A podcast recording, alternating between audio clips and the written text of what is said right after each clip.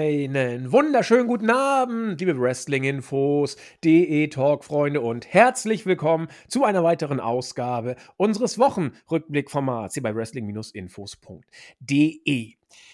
Mit sieben Meilenstiefeln geht es Richtung SummerSlam. Wir haben diesen Wochenrückblick und nächste Woche dann schon die Preview.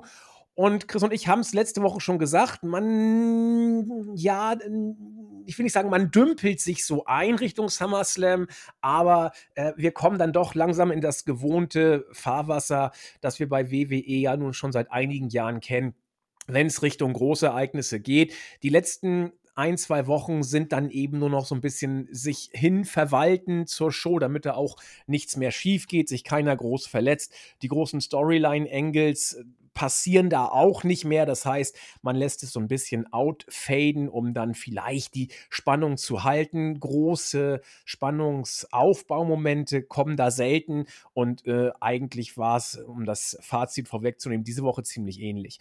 Einen großen Knaller haben wir allerdings doch, denn äh, unser lieber Chris ist heute leider tatsächlich nicht dabei. Äh, dringende private Termine äh, machten es notwendig, dass er äh, außer Landes äh, geraten ist. ihm geht es aber gut, soweit kann ich schon mal Entwarnung geben und wird nächste Woche auch wieder dabei sein. Da kann er dann ja vielleicht noch ein bisschen was dazu erzählen. Also da brach sozusagen letzte, äh, nicht letzte Woche, sondern äh, vorgestern, glaube ich, kam die Info dass er ausfällt. Und da habe ich mir überlegt, was machen wir denn jetzt? Äh, der Stefan steht ja auch immer Gewehr bei Fuß, den habt ihr allerdings ja nun gerade erst letztens gehabt. Und deswegen dachte ich, versuche ich doch mal, äh, es möglich zu machen, äh, eine ja, Podcast-Legende von WI wieder ins Boot zu holen. Er war damals äh, die äh, ja, 50 Prozent des Grundes dafür, dass ich überhaupt hier bei WI angefangen habe und immer irgendwie gehofft habe, einmal vielleicht in einem Podcast äh, mit den beiden zu sein. Das hat dann geklappt. Und ja, einer von beiden ist heute dabei. Äh, und ich freue mich tierisch, dass es wieder mal geklappt hat. Letztens waren wir zu dritt, heute sind wir zu zweit. Herzlich willkommen mal wieder im Podcast der Säcke-Tech, der Julian. Ja, einen wunderschönen guten Abend. Ich hoffe, niemand hat jetzt den Jens erwartet. Sofort erstmal große Enttäuschung. Nein, ich freue mich endlich mal wieder hier zu sein. Hat ja spontan geklappt und ja, Andi, auf die alten Zeiten, oder? Ich habe daran auch gleich wieder gedacht, als ich deine Stimme eben schon beim Warmreden äh, gehört habe. Eigentlich äh, hätten wir das, hätten wir den Jens auch noch fragen müssen. Das Blöde nur, wir reden heute über WWE und da hätte Jens bestimmt irgendwie kaum Muße gefunden, sich zu positionieren. Wobei, Storyline-technisch und hinter den Kulissen hätte er vielleicht sogar auch Bock gehabt. Ah, ich muss mir den äh, Schuh anziehen, dass ich es leider, als äh, Zack zugesagt hat, irgendwie gar nicht mehr mich getraut habe, ihn zu fragen, weil äh, der hat ja auch immer verdammt viel um die Ohren, der gute Jens. Und dann dachte ich, na gut, ähm, mit Zack ist auch immer ein Traum und äh, ja, um der alten Zeiten willen, hätte ich beinahe gesagt, machen wir es äh, so, wie wir es schon vor Jahren zusammen des Öfteren gemacht haben. Die älteren äh, Userinnen und User kennen Julian 100 Pro. Ist ja auch noch nicht so lange her, dass er mal mit dabei war. Wir hatten es ja zu, zuletzt äh, mit Chris äh, zusammen. Was haben wir denn da überhaupt gemacht, Julian? War das irgendwie so Rumble-Zeit oder ich weiß gar nicht, wann warst du das letzte Mal dabei? Boah, das, ähm, ja. Das war auf jeden Fall irgendwas mit Pay-Per-View, meine ich. Oder es ging zumindest auf irgendein Pay-Per-View auch wieder zu. Genau. Meine ich, meine ich nämlich auch, aber ich weiß nicht ja, welcher. Schon irgendwann im Laufe der Zeit, wo es wieder ein bisschen besser wurde. Also so lange ist es noch nicht her. Ich meine, es war sogar dieses Jahr. Oha! Ja, okay. Ähm, dieses Jahr war eigentlich um die Bloodline ja eigentlich alles gut, in der Tat. Das, das, das äh, könnte dann schon passen. Wobei wir es jetzt auch tatsächlich gar nicht mehr verifiziert kriegen. Also Frage an die User, äh, wenn ihr mehr wisst, also sogar wir wissen es nicht, haben wir das letzte Mal zusammen äh, podcast-technisch unterwegs waren. Also äh, bitte gerne äh, Aufklärung für alle Beteiligten.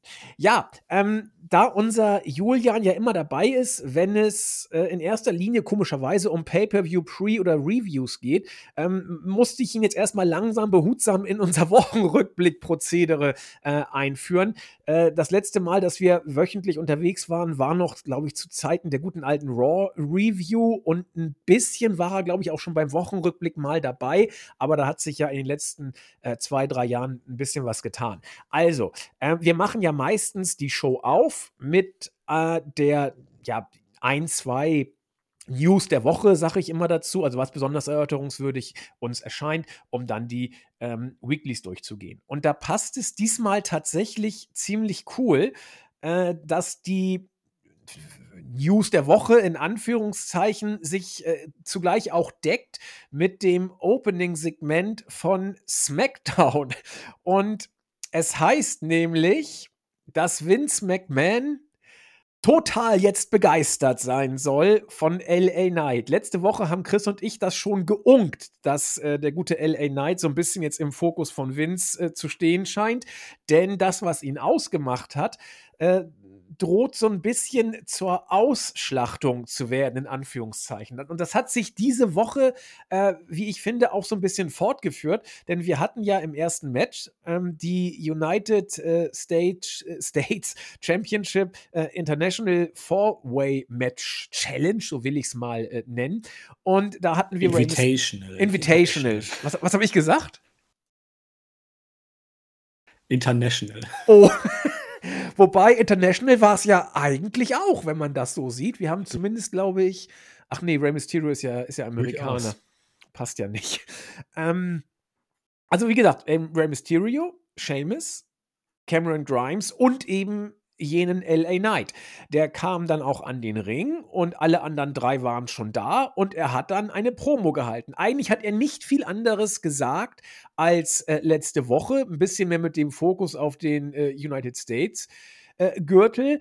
Aber ansonsten hat er viel Yeah gesagt, äh, hat gefragt, äh, wessen Spiel das sei und das Übliche, um dann äh, zu verlieren. Also äh, das passt alles sehr in Richtung Vince McMahon-Aufbau. Jetzt habe ich ja mit Chris relativ viel über LA Knight äh, schon philosophiert. Mich würde mal interessieren, äh, der gute Julian ist ja nicht so häufig, um es mal salopp zu sagen, beim Wochenrückblick dabei.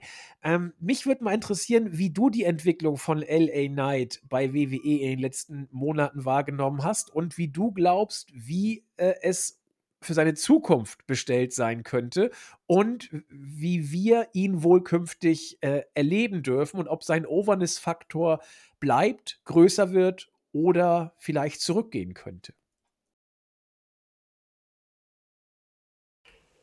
Boah, viele Fragen auf einmal. Ja, ja Andi, ähm, im Moment ist er natürlich extrem over, aber man hat schon eine Veränderung, fand ich jetzt in den letzten ein, zwei Wochen gemerkt.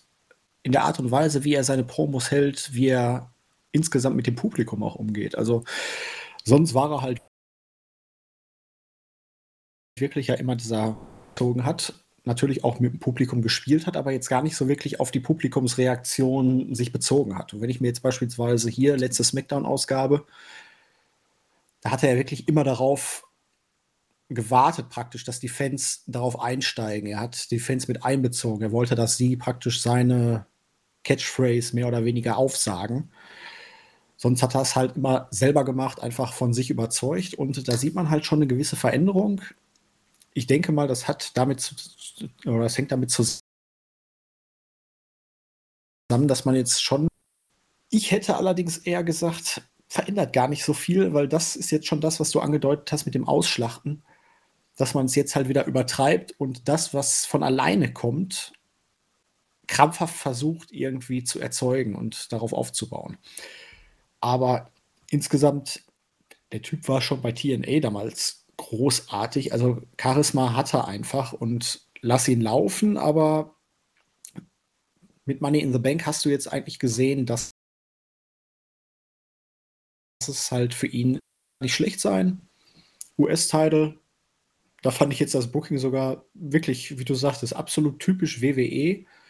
Er hält die Promo, er sagt, wo er hingehen will, nur um dann wieder zu verlieren. Könnte sich aber auch damit decken, dass der Sieger von dem Turnier gar nicht beim SummerSlam auf äh, Theory treffen muss, sondern vielleicht auch in irgendeiner Weekly und man dann doch noch was aufbauen kann. Wobei die Zeit ist echt schon knapp mittlerweile bis SummerSlam. Aber ja, ich finde, er hat sich gut gemausert, vor allen Dingen nach dieser Umgegangen in den Shows. Also das hat man clever gelöst. Und ja, es gibt ja viele Gerüchte im Moment. Also erst hieß es ja letzte Woche noch, Vince McMahon sei weiterhin kein Fan von ihm. Dann hieß es, der Push geht ab SummerSlam los.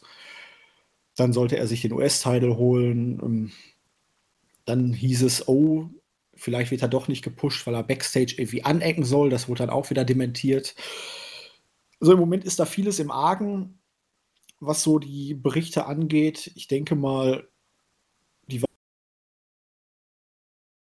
Wahrheit liegt, ja, lassen wir uns einfach mal überraschen. Im Moment macht man zumindest nicht so viel falsch mit ihm, aber schauen wir erstmal. Ich bin da noch ein bisschen skeptisch, ob das wirklich lange anhält oder ob das wieder so eine Geschichte ist. Er ist selbst overgekommen und dementsprechend reiten wir nicht auf der Welle, sondern nutzen es etwas aus und bremsen ihn dann wieder. Ich finde es sehr interessant, was du eben gesagt hast, ganz zu Anfang deiner Ausführung, ähm, dass er zu Anfang immer rausgekommen ist, sein Ding gemacht hat und das ist ja so typisch WWE und dadurch overgekommen ist. Also er war gar nicht auf dem Fokus, wenn er überhaupt mal in den Shows war, was ja auch nicht regelmäßig der Fall war. Ähm, dann kann man ja quasi machen, was man will. Und er konnte auch machen, was man will, weil es eben in der Chefetage keinen interessiert hat. Jetzt hat Vince McMahon offenbar, wie Julian schon sagte, so genau weiß man es nicht, weil die äh, Meldungen sich da teilweise widersprechen, so ein eindeutiges ähm, ja, einen eindeutigen Weg kann man da wohl noch nicht ausmachen. Tendenz derzeit aber auch, wenn man sieht, wie in den Shows jetzt eingesetzt wird, eindeutig dahingehend, äh, dass Vince McMahon wohl jetzt das zur Chefsache erklärt hat und auch äh, nicht nur deutlichen Einfluss auf die Promos zu nehmen scheint, sondern ihm mehr oder weniger genau sagt, was er machen soll. Und äh, da waren Julians Worte, fand ich sehr schön. Zuerst ging er raus und hat gemacht, äh, wonach ihm war. Und jetzt wirkt es so, als ob er die Standard-Phrases bringt, um das Publikum entsprechend zum äh, Einsteigen zu animieren, was immer ein bisschen die Gefahr des, ich will nicht sagen Anbiederns mit sich bringt, sondern aber ähm, was so und so ausgehen kann, um es mal vorsichtig äh, zu sagen. Und das Ausschlachten hat Julian ja auch schon gesagt. Das wird jetzt interessant.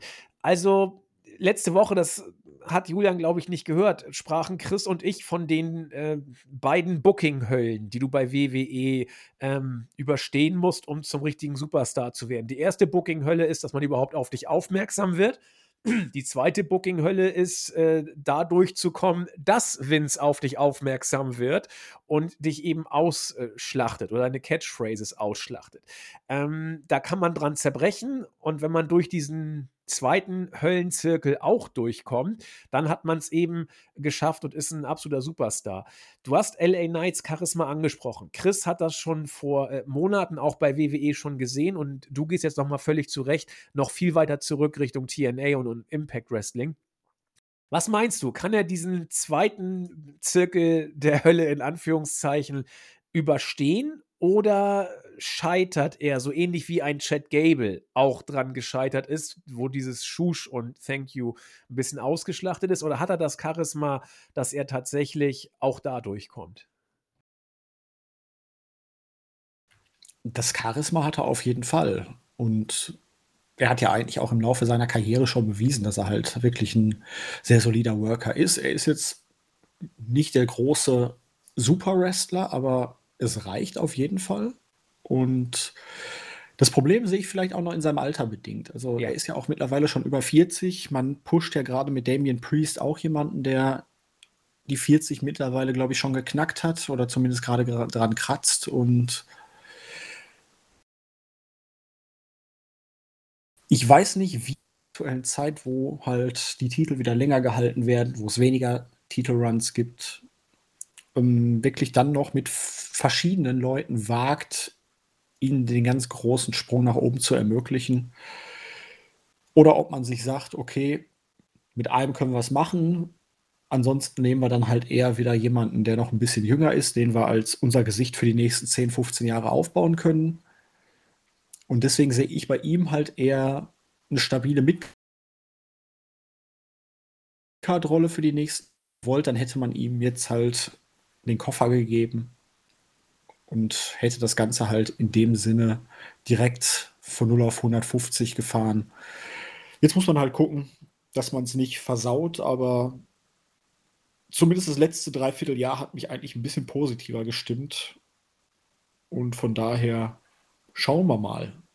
Schauen wir mal. Ja, du hast, hast doch schon gesagt, Damien Priest. Ich habe mal geguckt, der wird tatsächlich in genau zwei Monaten 41, am 26. September, 82er Baujahr. Also äh, in der Tat, der äh, ist auch jenseits der äh, 4-0. Und ähm, ja, da, da würden wir bei Raw drauf zu sprechen kommen. Ähm, ich glaube, dass tatsächlich dem Koffergewinn von LA Knight äh, der Faktor im Weg stand, dass man offenbar bei WWE den Judgment Day zu höheren, höheren Stable-Weihen äh, berufen sieht. Und da wollte man unbedingt offenbar einem aus dem Stable den Koffer geben. Aber da wären wir bei Raw, glaube ich, noch ein bisschen. Ich will auch nicht sagen, dass das falsch war. Auch echt nicht schlecht. Aber für LA Knight ist es natürlich dann gleichzeitig wieder praktisch der Deckel drauf, um nach ganz oben. Also ich kann mir jetzt bei ihm schwer zum Beispiel einen Rumble-Gewinn oder so dann vorstellen und noch ein Jahr später dann den Koffer zu gewinnen. Naja, ausschließen kannst du nichts, aber da bin ich zumindest skeptisch. Ja, vor allen Dingen, wenn er den Rumble gewinnt, dann braucht er den Koffer ja erstmal nicht. Das, oder, oder er verliert bei Main. Ja, okay, ja, gut. Dann, der Money in the Bank ist ja meistens dann im Juni. Deswegen, also könnte man irgendwie äh, bucken. Aber da muss man eben auch gucken, was sein Momentum macht, ne? wie du schon sagtest. Das wird man äh, auch abzuwarten haben. Ja, das sind ja eigentlich die beiden Möglichkeiten. Genau. Ne? Genau. Weil Fand ansonsten hast du Roman Reigns und der Weg ist blockiert. Ja, genau. Ja, ähm, also so viel dann äh, mal wieder unser äh, Lieblingsthema der letzten Wochen, LA Knight. Wir haben ja auch schon im äh, Einsatz oder im Einleitungssatz gesagt, dass er eben die äh, Promo-Zeit bekommen hat, um dann im Fatal Four Match zu verlieren. 20 Minuten, das war äh, eine flotte Sohle, kann man sich angucken. Und äh, am Ende Rey Mysterio. Äh, inwiefern man jetzt gerade ihn auserwählt hat, muss man mal sehen. Natürlich ist auch gleich Dominik entsprechend drauf eingegangen, der jetzt seit äh, Mittwoch als North American Champion grüßt. Aber äh, ja, okay. Das, äh, also ich bin mal gespannt. Eigentlich wäre LA Knight prädestiniert gewesen für den US-Gürtel. Äh, also Austin Theory. Da bin ich auch mal auf Julian gespannt. Austin Theory was hältst du denn von ihm? Chris und ich haben uns viel über ihn philosophisch auseinandergesetzt.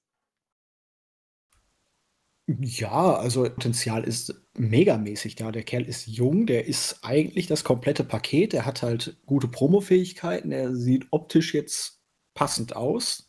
Er ist so dieser typische WWE-Guy eigentlich. Nur, wie soll ich es ausdrücken? Seitdem er den Titel hat, seitdem er ernsthaft dargestellt wird, das Handy weggenommen hat. So als Markenzeichen irgendwie. Also groß, eigentlich finde ich ihn großartig, aber er kommt mir auch jetzt seit dem Draft ein bisschen zu kurz rüber und ja, schauen wir mal. Also bezüglich jetzt auch des United States Titles, also ich glaube jetzt auch nicht, dass einer von den beiden in Anführungszeichen Mexikanern ihm jetzt den Titel abnehmen wird, weil das Booking fand ich jetzt auch ein bisschen komisch. Gut, Mysterio außer LWO, Mentor gegen Veteran, äh, gegen hier, wie heißen sie da, ne? Äh, Padawan, was weiß denn ich. Aber alleine schon dadurch, dass du jetzt Escobar hast siegen lassen gegen Theory, ist das Thema für mich eigentlich durch, weil Escobar wird das Turnier gewinnen und wird dann das Titelmatch verlieren. Ja also dieses Match hätte man in meiner Meinung nach nicht bringen sollen. Aber ja. Stimmt. Aber äh, faszinierend, dass du Theory genauso siehst wie Chris und ich. Also wir sehen in dem Jungen auch eine ganze Menge, aber er hängt seit dem Gewinn des US-Titels booking-technisch völlig in der Luft. Also er weiß offenbar nicht so genau, wo er hin soll und die WWE weiß nicht, wo man mit ihm hin will. Und Ja, es ja, gibt halt keine Fehde. Ne? Genau. Raw, kein World Title. Praktisch der US-Title war der Main Event und er hat sich da mit Lashley, er hat sich da mit Rollins drum geprügelt. Er war einer von denen, er konnte Rollins pinnen. Und dementsprechend, da stand er wirklich relativ weit oben. Jetzt, aber seitdem ist eigentlich nichts mehr passiert. Jetzt gut, diese kleine Fehde jetzt mit Escobar oder irgendwie so, aber ansonsten kann ich mich jetzt nicht daran erinnern, dass der Titel wirklich in irgendeiner relevanten Fehde im Fokus stand. Und da geht er halt irgendwie im Sog der Bloodline im Moment ein bisschen unter. vollkommen richtig. Ähm, der, der Titel geht unter und damit auch der Titelträger. Klar, die Bloodline ist der Faktor bei SmackDown, aber da der Titel mehr oder weniger, ja, sag ich mal, äh, an Roman gepinnt ist sozusagen, äh, bleibt da eigentlich genug Luft, um äh, den US-Titel zu inszenieren. Aber man tut es nicht. Sei es, weil man nicht weiß, wie man es machen soll, sei es, weil man es einfach nicht will. Und äh, da bin ich mal auf die News gespannt. Irgendwann wird Jens da ja was rausfischen und das äh, entsprechend in Szene setzen, was der Grund für die verhaltene Darstellung von Austin Theory und dem US-Gürtel ist. Wir können tatsächlich nur wahrnehmen, dass es ist, wie es ist und spekulieren über die Gründe, warum es so ist. Aber wissen tun wir da äh, auch nichts. Ja, ansonsten ging es bei SmackDown dann äh, ja in dem Tenor, den ich eingangs angedeutet hatte, dann auch weiter vor sich hin. Äh, Lotte war dabei gegen Io Sky. Äh, eigentlich eine Bomben, Bombenpaarung, gehört auf ein Pay-Per-View unbedingt. Ähm, und hier hat man dann so ein bisschen sich aufgewärmt. Äh, Und man deutet eben an, wo es hingehen könnte. Da Lotte gegen Io möchte ich eigentlich auf einer riesigen Bühne sehen. Und äh, Bailey jetzt mit äh, Shotzi, mal gucken, was da passiert. Also, ich, ich krieg, das ist auch so ein bisschen der Tenor der letzten Wochen, ich krieg die Women's Division bei WWE derzeit schwer gegriffen. Also, das, das fällt mir überhaupt nicht leicht. Ja, Oh, Julian, kann sie eher greifen. also, naja, es ist zumindest einiges los. Ne? Das Problem ist irgendwie die Titelmatches. Also jetzt bei SmackDown, das hat man wirklich, diese ganze Geschichte, dass Lotte halt wirklich immer und überall im Titelmatch steht. Also die letzten Wochen mit, ah, da muss Asuka gegen Lotte verteidigen, da muss Asuka gegen Belair verteidigen und es war einfach viel zu offensichtlich, dass es jedes Mal die Eingriffe geben wird. Ja. Io und Bailey spielen die Rolle dabei eigentlich ganz gut, dann immer noch so eine gewisse Gefahr da reinzubringen. Das Match fand ich jetzt hier auch mega gut. Ich fand es Ja. ein bisschen doof gelöst, weil äh, das ist wieder so typisch WWE, Kofferträger verliert. Hätte die Mhm. Ablenkung wenigstens dann direkt zum Finish geführt, okay. So, Io, auch wenn sie gezeigt hat, dass er halt mithalten kann.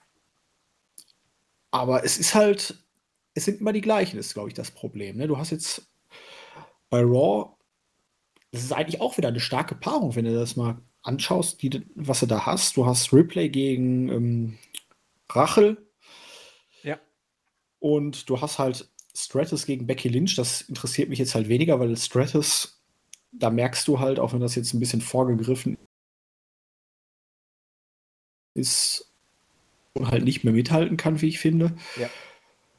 Aber insgesamt baust du halt viel auf. Du hast die Titelstory bei SmackDown, du hast Bailey und Io, die da irgendwo rumgrätschen, du hast jetzt Shotzi mal zumindest eine neue Seite verpasst.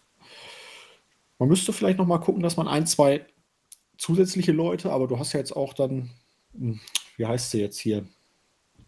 Ah, bei Raw, die mit da die ganze Zeit. Zoe Starks. Zoe Starks, also du machst halt schon nicht, nicht so viel falsch für die Fäden oder so, aber insgesamt nutzt man das Potenzial, was man hat, fand ich in letzter Zeit ganz gut. Ja, also wenn ich meine, ich kriege schwer gegriffen, dann heißt das, dass ich, ich noch nicht so richtig einschätzen kann. Denn ich gebe dir vollkommen recht, äh, es passiert ja im Moment was. Und äh, du hast auch vollkommen richtig gelegen damit, dass es häufig die Alten sind. Wobei man hier auch bei SmackDown ja positiv sagen muss, mit Io Sky bringst du ja jetzt jemanden in, in die äh, höheren Card-Regionen, die da bisher bei Damage Control ja noch nicht wirklich war. Ähm, die war ja eher so im Schatten von Bailey und jetzt tritt sie langsam äh, als Singles-Workerin da heraus und äh, kommt in Main Event. Und das ist ja insofern ziemlich frisch. Und jetzt geht eben Shotzi auch die ganzen Paarungen durch äh, Schotzi, ähm, äh, Io. Und Shotzi, da versucht man es jetzt, sag ich mal, auf ein neues, sie im Main-Roster entsprechend zu inszenieren. Und da bin ich auch bei dir. Das ist schon, schon nicht verkehrt. Ähm, vielleicht mache ich auch den Fehler, es zu sehr mit der Bloodline zu vergleichen, weil das kannst du natürlich nicht machen. Also, äh, äh ich, ich, ich, glaube, irgendwas. Die Sache ist halt, also ja? für mich ganz entscheidend. Oh, Entschuldigung. Nee, mach, mach mal. Dass Belair endlich mal turnt. Weil also, dass sie den Titel verloren hat, das war dringend notwendig. Das hat, fand ich jetzt auch wirklich einen guten neuen Schwung bei SmackDown reingebracht. Ich kann sie ganz ehrlich einfach nicht mehr sehen. Sie ist im Ring stark, aber es ist halt auch immer das Gleiche. Immer dieser, blöde Zopf, der da überall rumbaumelt. Wenn man sich jede Aktion anguckt, wie sie dann erstmal ihre Haare dann irgendwie festhalten, beiseite packen muss, dann hau doch wenigstens vernünftig zu mit dem Ding, aber dann als Heel und dann Oder weiß Bailey an, das Ding einfach mal abzuschneiden und dann ist auch gut. Also, das geht mir tierisch auf den Senkel, aber sonst sehe ich das jetzt zumindest nicht so ganz negativ. Nee, also total schlecht ist es definitiv nicht. Also es ist sogar äh, gar nicht so verkehrt. Ich kann es nur noch nicht so richtig greifen, um zu gucken, wo es dann nachher hingeht. Und wo du gerade Bianca Belair angesprochen hast, äh, ich kann sie mir beim besten Willen nicht als Heel vorstellen. Also vielleicht überrascht sie mich ja und äh, es wird total super aber als Face äh, ist sie irgendwie im Moment äh, auch äh, in die Ecke gebuckt, habe ich so das Gefühl. Da passiert auch nichts mehr. Sie, sie kann es auch dann tatsächlich äh, am äh, Mike vielleicht auch nicht viel besser. Ähm, irgendwas muss da passieren. Ich weiß noch nicht, ob sie Heal kann. Das wird abzuwarten bleiben. Schauen wir mal. Naja, Face kann sie jetzt in meinen Augen halt nicht so wirklich. Nee. Also dieses AA, das äh, finde ich ja beispielsweise schon mal wirklich abgrundtief nervig. Das kann als Heal aber ganz gut funktionieren, denke ich mal. Ja. So eine gewisse arrogante Ausstrahlung gestehe ich ihr durchaus zu. Das Super Cena zu seiner besten Zeit und das hat es dann für mich endgültig so ein bisschen gekillt. Ja. Aber ja, ja Vielleicht tritt sie jetzt mal wieder ein bisschen in den Hintergrund. Es kommen mal wieder ein paar andere Damen ein bisschen weiter nach oben. Aber ich verstehe dich, weil es geht halt hier rein um Titel. Genau. Es gibt halt keine Geschichte dahinter, sondern genau. es geht rein um den Titel und von daher schaut man mal, wie es danach geht. Also vielleicht im Zuge der Story dann irgendwie so eine Hassliebe wobei die vielleicht dann im restlichen Herbst noch gegeneinander fäden werden. Es dürfte ja auf dem Papier auch ein paar ordentliche Matches bringen, von daher. Es kann da in dem Sinne eigentlich nur besser werden. Dann kommen wir äh, damit äh, von unseren Damen zum, ja, für mich äh, Star der letzten Wochen. Und auch wenn bei uns einige User so ein bisschen äh, zurückhaltend waren, ob sich das Ganze mit äh, ihm nicht langsam, was ich, äh, ja, totgelaufen oder sein Ziel überschritten hat. Ich glaube tatsächlich noch nicht. Äh, Dominic Mysterio, er hat am Mittwoch den Gürtel gewonnen und äh, hat sich tierisch gefreut. Dann kam äh, Butch und sagte: Hier, wir können ja doch mal ein Titelmatch machen. Sagt Dominik: Ja, ist gerade schlecht. Dann kam Shawn Michaels und sagte: Super Idee, äh, machen wir doch gleich mal. Und das war tatsächlich auch der, ich sag mal, wrestlerische Main Event. Ich hüpfe da einfach gleich mal äh, hin.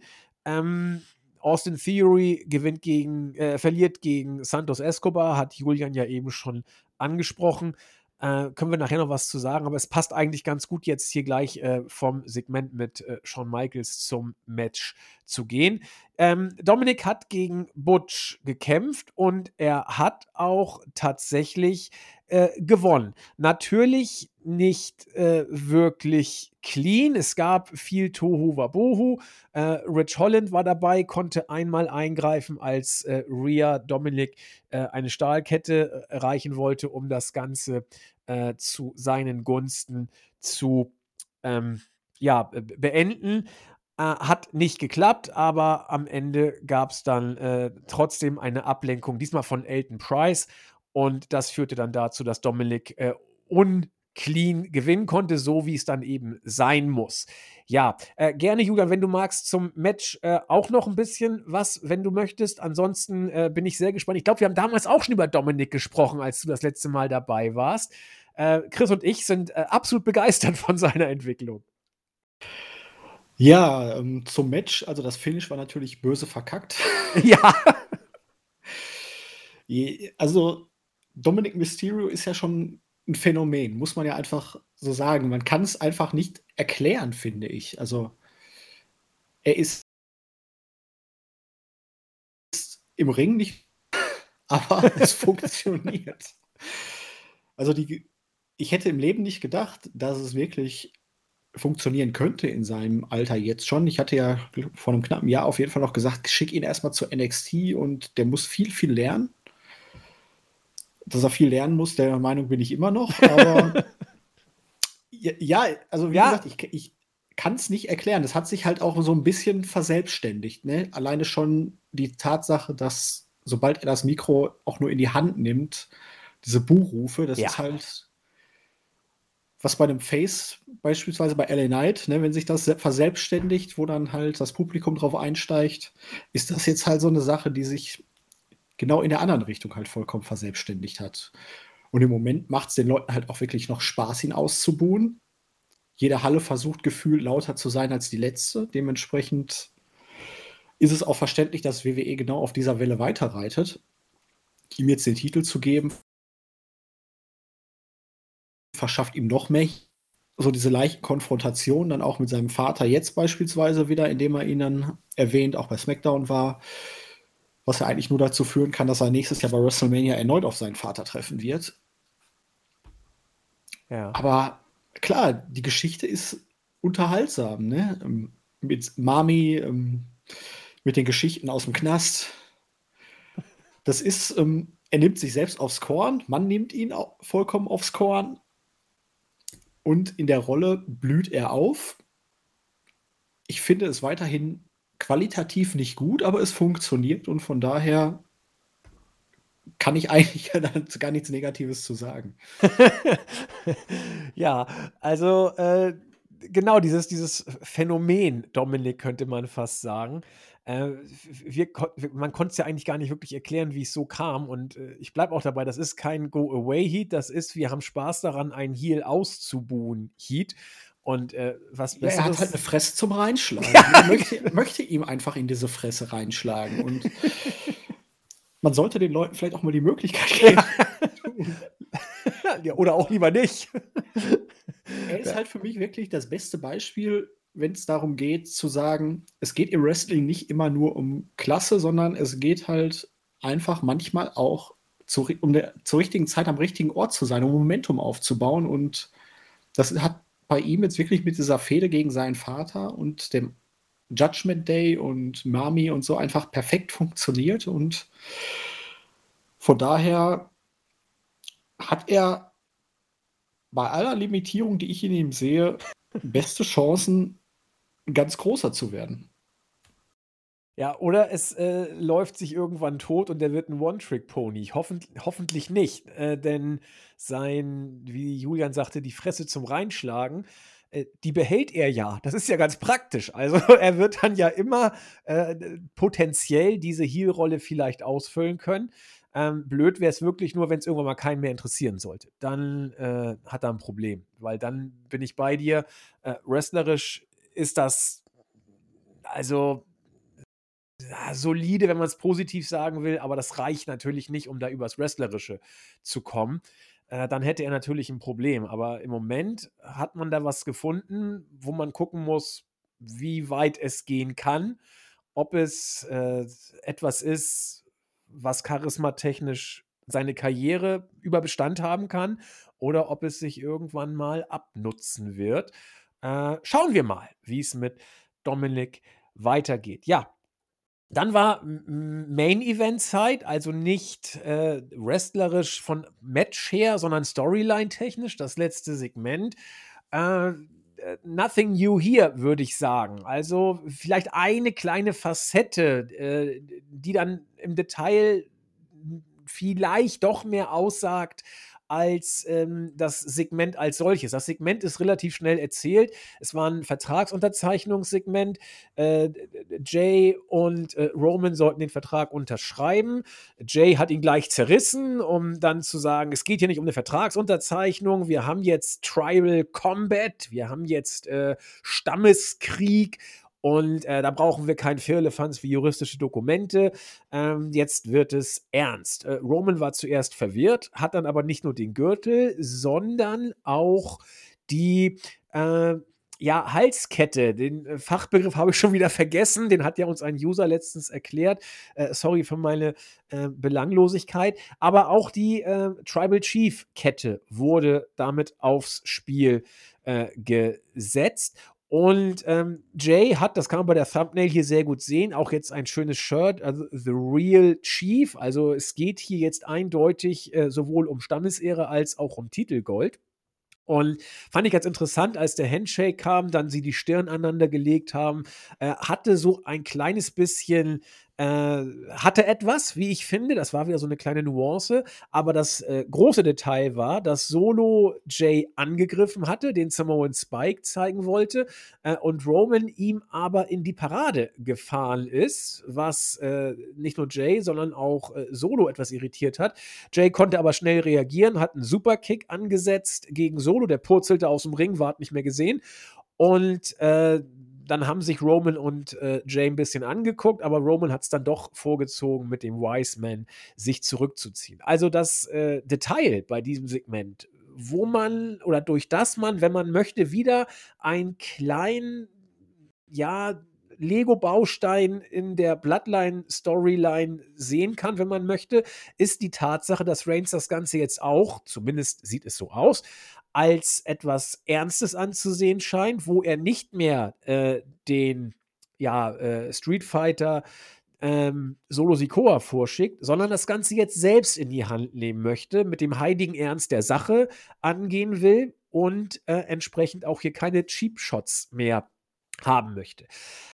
Ob das das Ganze jetzt auf eine neue Ebene äh, hebt oder ob es nur eine nach wie vor sehr, sehr spannend zu verfolgende Storyline äh, weiter am Köcheln hält, muss man mal abwarten. Ich weiß nur, dass ich es wieder interessant fand. Teilweise habe ich mich ein bisschen äh, gelangweilt, weil manches doch schon äh, mal da war vor, ja, vor zweieinhalb, zwei, drei Viertel Jahren.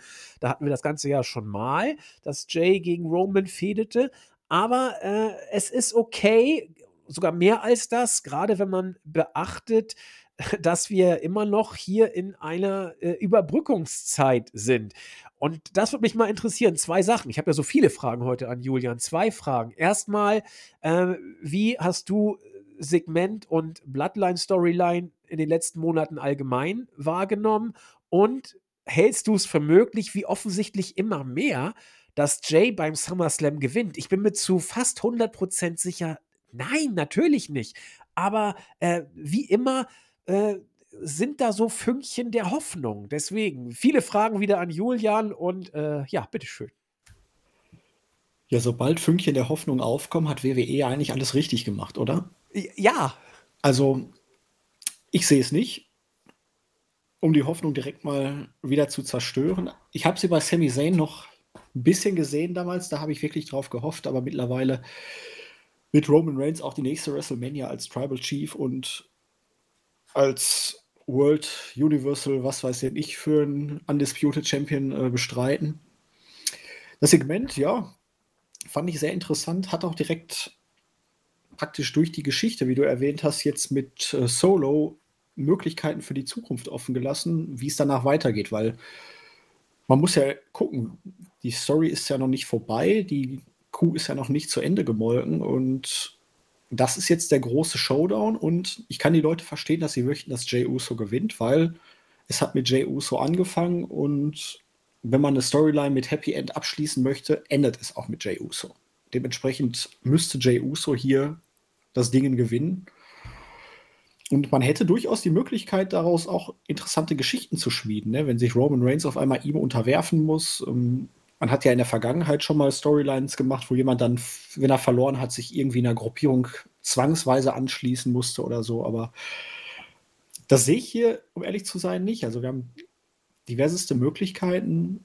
Es kann danach, nach dem SummerSlam, dann in Richtung Jay Uso gegen Solo gehen. Irgendwann wird es Roman gegen Solo geben.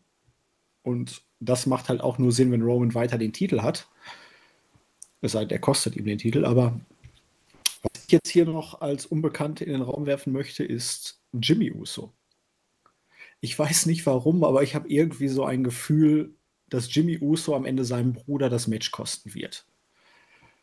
Tribal Combat heißt ja jetzt, es ist alles erlaubt.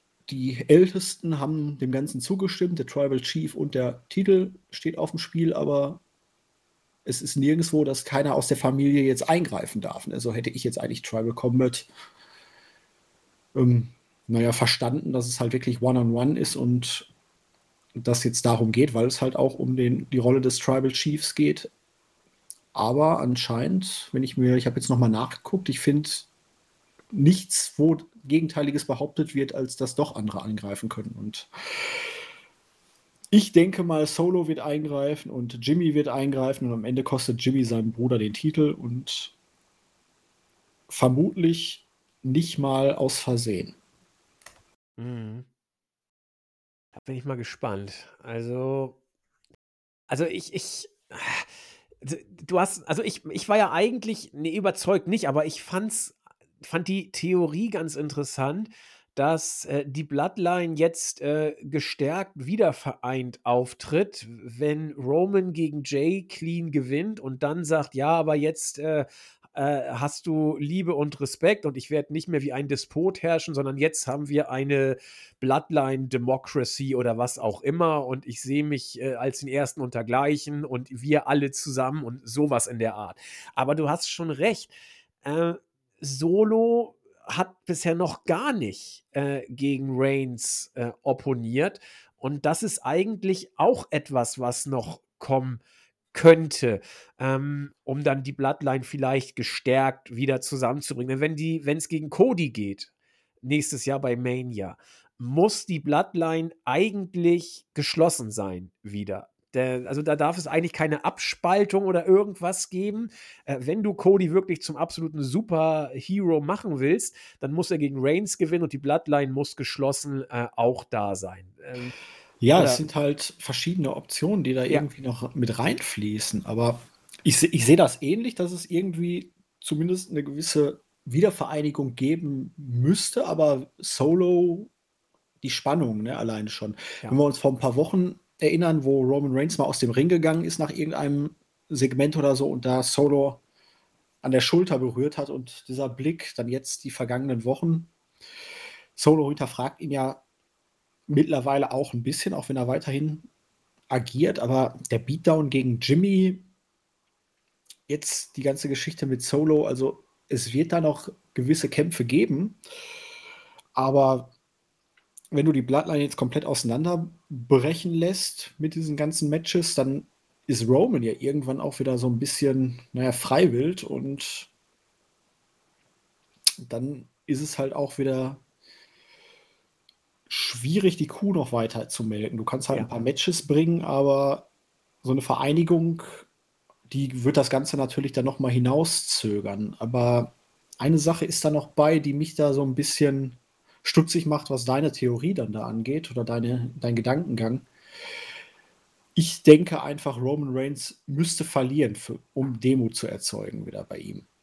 Wenn er gewinnt, dann hat er ja praktisch seinen Standpunkt die ganze Zeit einfach nur untermauert. Und da sehe ich dann nicht, dass er an sich zweifelt. Dafür ist er einfach zu sehr mittlerweile in die Rolle gebuckt worden, dass er halt Hirngespinste hat, Verfolgungswahn, Paranoia. Ja. Oder glaubst du, dass Roman Reigns das Ding um Verzeihung bittet. Ja, genau. Äh, genau in die Richtung habe ich mir vielleicht vorgestellt. Denn den Pin hat er ja geschluckt. Den hat er bei Money in the Bank jetzt äh, gefressen. Dann äh, war seine erste Reaktion äh, durchzudrehen, in Anführungszeichen, also überzureagieren und äh, zu sagen, was für ein Schrott, England ist der letzte Husten und überhaupt äh, die blöden Usos. Äh, man hat schon eben beim Vertragsunterzeichnungssegment gesehen, dass da Respekt angewachsen ist, wenn man das denn so interpretieren möchte. Also es gab diesen Handshake, er hat Solo zurückgehalten und äh, man kann es auch als große Geste nehmen. Also ich, ich würde durchdrehen vor Begeisterung, wenn es so kommen würde dass Reigns nach einem harten Fight clean gegen Jay gewinnt äh, und dann vor ihm auf die Knie geht. So, sowas in der Art. Würde ich mega finden, wenn du es auf diese Weise bookst, dass er gewonnen hat, aber sich äh, trotz dessen äh, mit, mit dieser großen Geste eben sagt, pass auf, ich habe gewonnen, aber du bist auf meinem Level und nur wir zusammen und ab heute machen wir alles äh, gegenseitig. Denn wenn Roman verliert, ist der Titel weg. Und das, das, das kann nicht, das darf nicht passieren. Also. Äh, ja, ach so, du, du, meinst dann praktisch, dass Roman vor Jay auf die Knie geht. Genau. Genau ach so, das. ich dachte jetzt eher, dass dann Jay praktisch Nein. erkennt, okay, er hat verloren, er hat es nicht geschafft und dementsprechend ordnet er sich halt wieder in die Gruppe ein. Nee, das wäre langweilig. Das wäre langweilig. Also, Aber nee, egal, Roman. wie es laufen wird, du hast trotzdem immer die unbekannte Jimmy, der gegen Roman ist, weil der ihn krankenhausreif geprügelt hat mit Solo oder mhm. der gegen Jay ist, weil er dafür gesorgt hat, dass er krankenhausreif geprügelt wird. Und ich glaube, Jimmy wird hier das Zündlein an der Waage sein, egal in welche Richtung. Ja. Ja, klar, also das ist ja das Coole. Wir haben mehrere Optionen und ich finde sie alle nicht wirklich schlimm. Ne? Ob du die Jimmy-Option ziehst, ob du Reigns geht auf die Knie-Option ziehst oder ob du Solo ziehst. Äh, alles finde ich jetzt nicht irgendwie, wo ich sagen würde, oh, langweilig. Ich finde alles cool oder interessant, mehr oder weniger. Und ich bleibe dabei, wenn du eine Storyline hast, die nach drei Jahren diese Option noch auftut, Alter, dann bist du echt bei einer der besten Storylines überhaupt. Ich äh, bin immer noch begeistert und äh, finde auch dein Szenario mit Jimmy total cool. Also bin ich mal gespannt, was passiert. Ja, ähm, jetzt läuft es normalerweise so, dass äh, wir zu Raw rübergehen und Chris äh, den Laden übernimmt. Ich weiß, dass Julian die Show auch geguckt hat. Ich weiß nicht, Julian, willst du Raw übernehmen? Hast du Bock? Ach, mach du mal weiter an. Gut, dann fungiere ich heute als Stichwortgeber, um äh, Julian dann sozusagen, wo ich äh, versage bei der Zusammenfassung, ähm, dann äh, Gelegenheit gebe, äh, noch zu korrigieren und mich äh, bloßzustellen. Ja, Raw fing an mit dem Stable, das WWE, wir haben es die letzten Wochen immer mal angedeutet, langsam wird es auch immer konkreter, äh, dass WWE hier auf die nächste Stufe offenbar heben möchte. So eine Art äh, Bloodline 2.0 beim roten Brand. Äh, Chris und ich haben schon gesagt, wir haben da so gewisse Bedenken, wenngleich man äh, mit den Jungs und mit Rhea viel richtig macht im Moment. Du hast, äh, hat Julian ja auch schon gesagt, du hast ähm, Damien Priest gestärkt mit dem Koffergewinn. Du hast ähm, Dominik, ganz wichtig, Titelgold gegeben. Rhea musst du jetzt langsam mal wieder äh, auch bei den Mädels ein bisschen mehr äh, als äh, dominante Persönlichkeit darstellen. Und Finn, mal gucken, vielleicht gewinnt er ja wirklich gegen Rawlins. Ich glaube es zwar nicht, aber gucken wir mal. Also derzeit geht bei Raw am Judgment Day überhaupt nichts vorbei. Sie waren auch dementsprechend im Eröffnungssegment. Äh, Dominik kam wie immer kaum zum Reden, weil er äh, laut ausgebuht wurde, jetzt nach dem Titelgewinn. Ähm, ja, und dann kam Kevin Owens und Sami Zayn. Kevin Owens musste mal wieder den Agropeter machen, der da viel rumschreit, weil äh, Dominik ihn unglaublich nervt. Sami Zayn als der äh, beruhigende Pol hat dann gesagt, pass mal auf, äh, ja, Dominik, du hast recht, keiner respektiert dich, aber das liegt daran, dass dich eben keiner respektiert. und da muss man jetzt was machen und deswegen sollten wir doch heute mal ein Match äh, machen. Äh, ich habe mich zuerst gefragt, wieso Sami Zayn und Kevin sagt nichts. Der Hintergrund ging auch jetzt äh, in den letzten Tagen äh, über den Äther. Äh, Kevin Owens ist angeschlagen, ist verletzt und deswegen äh, war er eben auch nicht im Match äh, intensiv beschäftigt, wenngleich er ein bisschen eingegriffen hat, aber ja natürlich, äh, habe auch ein paar Bumps genommen, aber war jetzt nicht der äh, große äh, physische Faktor. Ähm, Andi. Ja. Ich weiß ja nicht, inwiefern ihr da in den vergangenen Wochen drüber gesprochen habt. Wie gefällt euch denn der aktuelle Kevin Owens? Also irgendwie finde ich ihn ziemlich anstrengend. Dieses ja, hysterisch schreiende. Wir auch. Wir auch. Also äh, Kevin Owens ist immer dann am besten, wenn er machen kann, was er will, gefühlt. Und hier, äh, Stichwort LA Knight, ausschlachten, hier hat Vince offensichtlich äh, jetzt diese, finde es besonders witzig, äh, Kevin Owens, beim ersten Mal war es vielleicht sogar noch Freestyle, dass Owens da ein bisschen äh, sauer wurde, als so ein Gag, den er gerne mal einstreut. Und jetzt ist er eben zum Akropeter-Äffchen mutiert und es wirkt es wirkt anwidernd, es wirkt nervig, es ist blöd und ich glaube, Owens hatte auch selbst keinen Bock drauf, das immer so zu machen. Also er tut mir leid. Also wir sehen es eigentlich genau wie du. Okay, ich hatte mich gefragt, weil die letzten Wochen, ich fand ihn schon echt anstrengend manchmal. Ja, tut ich glaube, er sich auch. Weh. Ich glaube, er sich auch. Äh, ja, äh, ich, ich hüpfe dann gleich mal zum Main Event, äh, denn dieses Segment hat die Show eröffnet und äh, es hat es dann letzten Endes auch äh, ja, nee, warte mal, geschlossen hat es das nicht, ne? Wann, wann war denn besagtes Match? Jetzt bin ich ein bisschen. Das war irgendwann in der Mitte. Am ja, Ende in der Mitte. Das Segment mit Rollins, mit der Vertragsunterzeichnung. Du hast recht, da, da kam sie dann noch wieder raus. Äh, ja, ähm, Judgment Day. Chris und ich meinen, man macht vieles richtig, aber sie werden überschätzt. Was meinst du? Naja, was ist halt die Frage, was du mit überschätzt. Richtig, es ist eine starke Gruppierung. Du hast halt das Phänomen Dominic Mysterio. Rhea Ripley trägt das Ganze.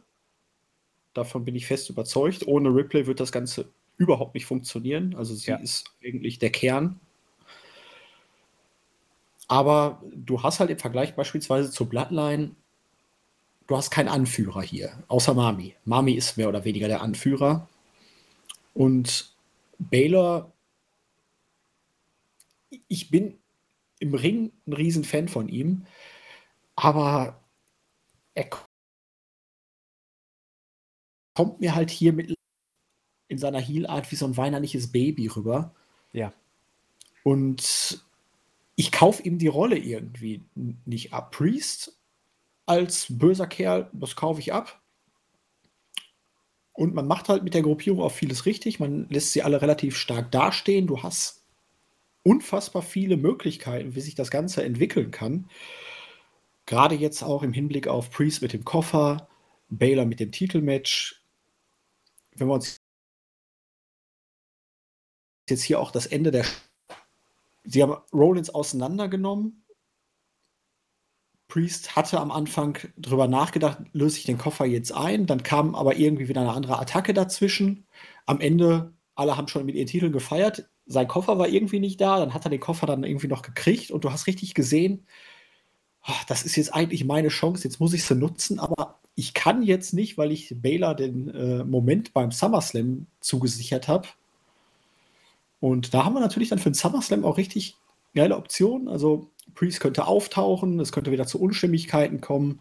Baylor könnte wirklich den Titel gewinnen. Und was machst du dann? Weil Roman Reigns mit seinem Titel ist weiterhin nicht greifbar. Muss Priest dann so lange warten, bis Baylor den Titel wieder verliert? Casht Priest wirklich vielleicht direkt ein, wenn Baylor den Titel Priest vielleicht ein, wenn Baylor das Titelmatch verloren hat?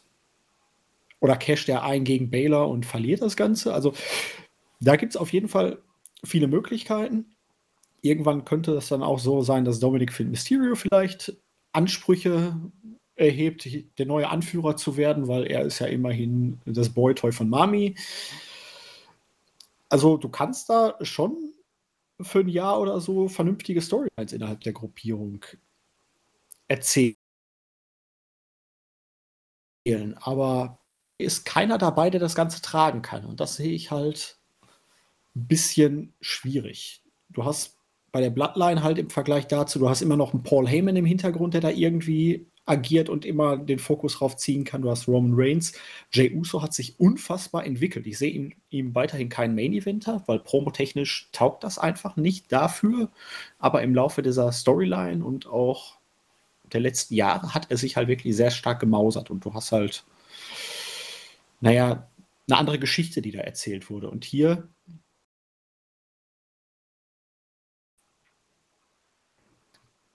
lass sie laufen. Sie sind der Fokus von Raw. Die Ratings in den Bereichen, die geben ihnen ja auch recht. Von daher, ja. sag ich mal, bis WrestleMania hast du auf jeden Fall genug Potenzial. Aber also, dass das zwei, drei Jahre oder so läuft, kann ich mir auch nicht vorstellen aktuell. Ja, ich finde, du hast es sehr schön auf den Punkt gebracht. Also es deckt sich dann, glaube ich, auch im Ergebnis so ähnlich mit dem, was Chris und ich dazu auch ähm, denken. Ähm, du, die machen das schon gut. Die machen das wirklich äh, gut. Sie kriegen auch gutes Booking, muss man sagen. Schon seit Monaten kriegen sie gutes Booking. Ähm, aber du hast es sehr schön gesagt. Die Person, die es trägt, äh, das ist schwierig auszumachen. Es wird wohl Rhea sein, die den äh, Laden hier zusammenhält. Und das ist auch gar nicht schlecht, aber dafür das sagen Chris und ich immer, äh, sind die anderen vielleicht dann doch zu sehr mit Card, während die ganze Bloodline durch das Geschehen um Roman alle ein, zwei äh, Level über dem stehen, was sie wohl sonst wären. Gerade Jay Uso ist ein super Beispiel, das du auch angesprochen hast. Äh, und das äh, fehlt beim Judgment Day ein bisschen. Es ist äh, die Interaktion zwischen Rhea und Dominic und äh, ja, Balor und ähm, äh, Priest sind da, werden stark gebuckt, aber äh, ich bleibe dabei, äh, ähm, dass Priest kein oder wenige Nuancen anders oder schlechter dastehen würde, wer er den Koffer nicht hätte. Also, das ist gut, dass er ihn hat. Für ihn meine ich jetzt, für mich ehrlich gesagt nicht. Aber es ist für das Stable gut, es ist für ihn gut, aber wenn er ihn nicht hätte, wäre Priest für mich nicht viel irrelevanter äh, als jetzt, wo er ihn hat, weil er einfach im Ergebnis dann für mich zu sehr Midcard ist als äh, Main Event in Anführungszeichen. Das ist so ein bisschen das Problem des Stables, aber ich gebe dir vollkommen recht. Bis Mania kannst du da ordentlich. Das sind, haben sie alle, ne? Bitte? Das haben sie alle irgendwie, dass sie ja. zu sehr weg vom Main Event sind, wenn das also zumindest die letzten Jahre waren. Baylor, ich habe jetzt geguckt, der Universal Title Run der Jahre oder so her. Ja, 2016, glaube ich, ne? Ja, da war er wirklich auf seinem Höhepunkt. Priest hat den noch nie erreicht. Er hat, das darf man ja auch nicht vergessen, es ist äh, zwei, drei Monate her. Da hat er gegen Bad Bunny ähm, verloren, wenn es auch ein Anything Goes irgendwas Match war. Von daher ist das noch ein bisschen zu früh. Ne? Er hat jetzt ja. auch gegen Cody Rhodes vor kurzem verloren, er hat gegen Rollins verloren. Also ja, er steht relativ, fehlt halt bisher auch nur ein relevanter Sieg. Er hat Money in the Bank gewonnen. Okay, jetzt hat er den Koffer, den hatte auch ähm, ein Damien Sandow, den hatte ein Otis. Richtig. Von daher den Baron Corbin hatte ihn auch. Das Richtig. sagt halt auch nicht viel aus und ob er ihn jetzt einlöst oder nicht, also positiv wird man dann sehen müssen, aber bisher fehlt ihm halt unabhängig vom Titelgewinn noch dieser, dass er Baylor beispielsweise mal schlägt. In, ja. in, einer dann kommenden Feder. Aber im Moment sehe ich ihn halt noch nicht auf World Title Material, der den Titel dann auch entsprechend verteidigen kann. Genau. Bin ich vollkommen bei dir. Für Raw an sich ist das Stable im Moment Gold.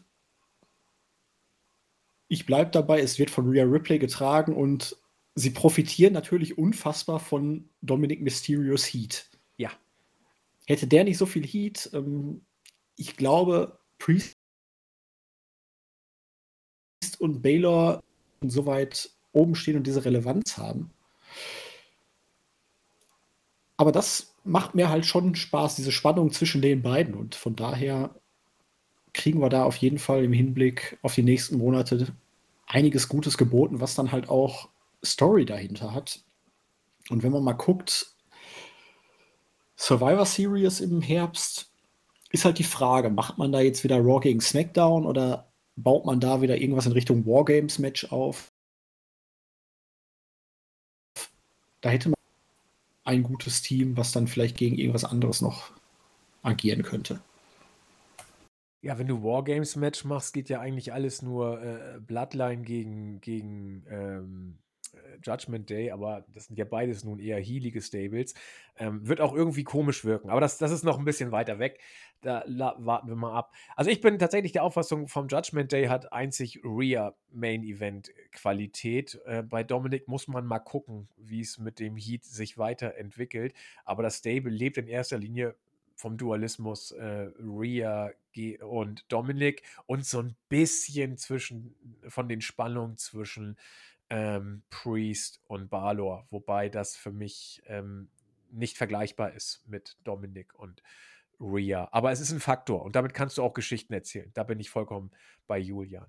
Ja, ähm, kam tatsächlich schon relativ früh das Match ähm, zwischen äh, Dominic und äh, Sami Zayn. Das war, glaube ich, sogar fast noch im ersten Drittel oder so ähnlich. Ähm, endete, wie wir schon gesagt haben, äh, dass äh, Owens äh, zuerst äh, den Judgment Day äh, Eingriff unterbinden konnte. Daraufhin wurden alle drei dann, also äh, Rhea, ich glaube Priest war es und Owens vom Ring verbannt und kam dann nachher wieder, als Owens zu Boden ging, war Zane abgelenkt und das konnte Dominik dann ähm, ja, für sich äh, ausnutzen und zum Sieg kommen. Becky Lynch gewinnt gegen Zoe Starks, hat Jens schon, äh, Jens hat Julian schon kurz angesprochen. So, und dann hat Cody eine Promo gehalten. Ich wollte sie mir von Anfang bis Ende angucken, ich habe es nicht geschafft. Äh, ich, ich war wirklich wieder fokussiert. Es war auch nicht so leicht. E, eben, ich, ich, ich war ja fokussiert auf, nach letzter Woche. Ich wollte es unbedingt jetzt wieder äh, schaffen. Letzte Woche fand ich es schwer. Äh, diesmal habe ich es nicht geschafft. Ich habe es nicht geschafft, diese Promo durchzugucken. Ähm, und ich, ich habe letztens Chris gefragt und ich frage jetzt äh, Julian, warum ist Cody so over? Ja. Äh, so, also er agiert eigentlich ja wie ein, weiß ich nicht, aalglatter, anbiedernder, naja, Heel eigentlich, der so tut, als würde er alle Leute mögen, aber eigentlich hasst er sie. ja. Nur er redet halt trotzdem immer nett. Also, also alleine das uh, What you want to talk about? Irgendwie muss ich immer an Adam Cole denken. It's Storytime with Adam Cole, baby. also er kommt halt nicht rüber wie jemand, den man mögen kann, sondern Richtig. man möchte ihm eigentlich auch in die Fresse schlagen.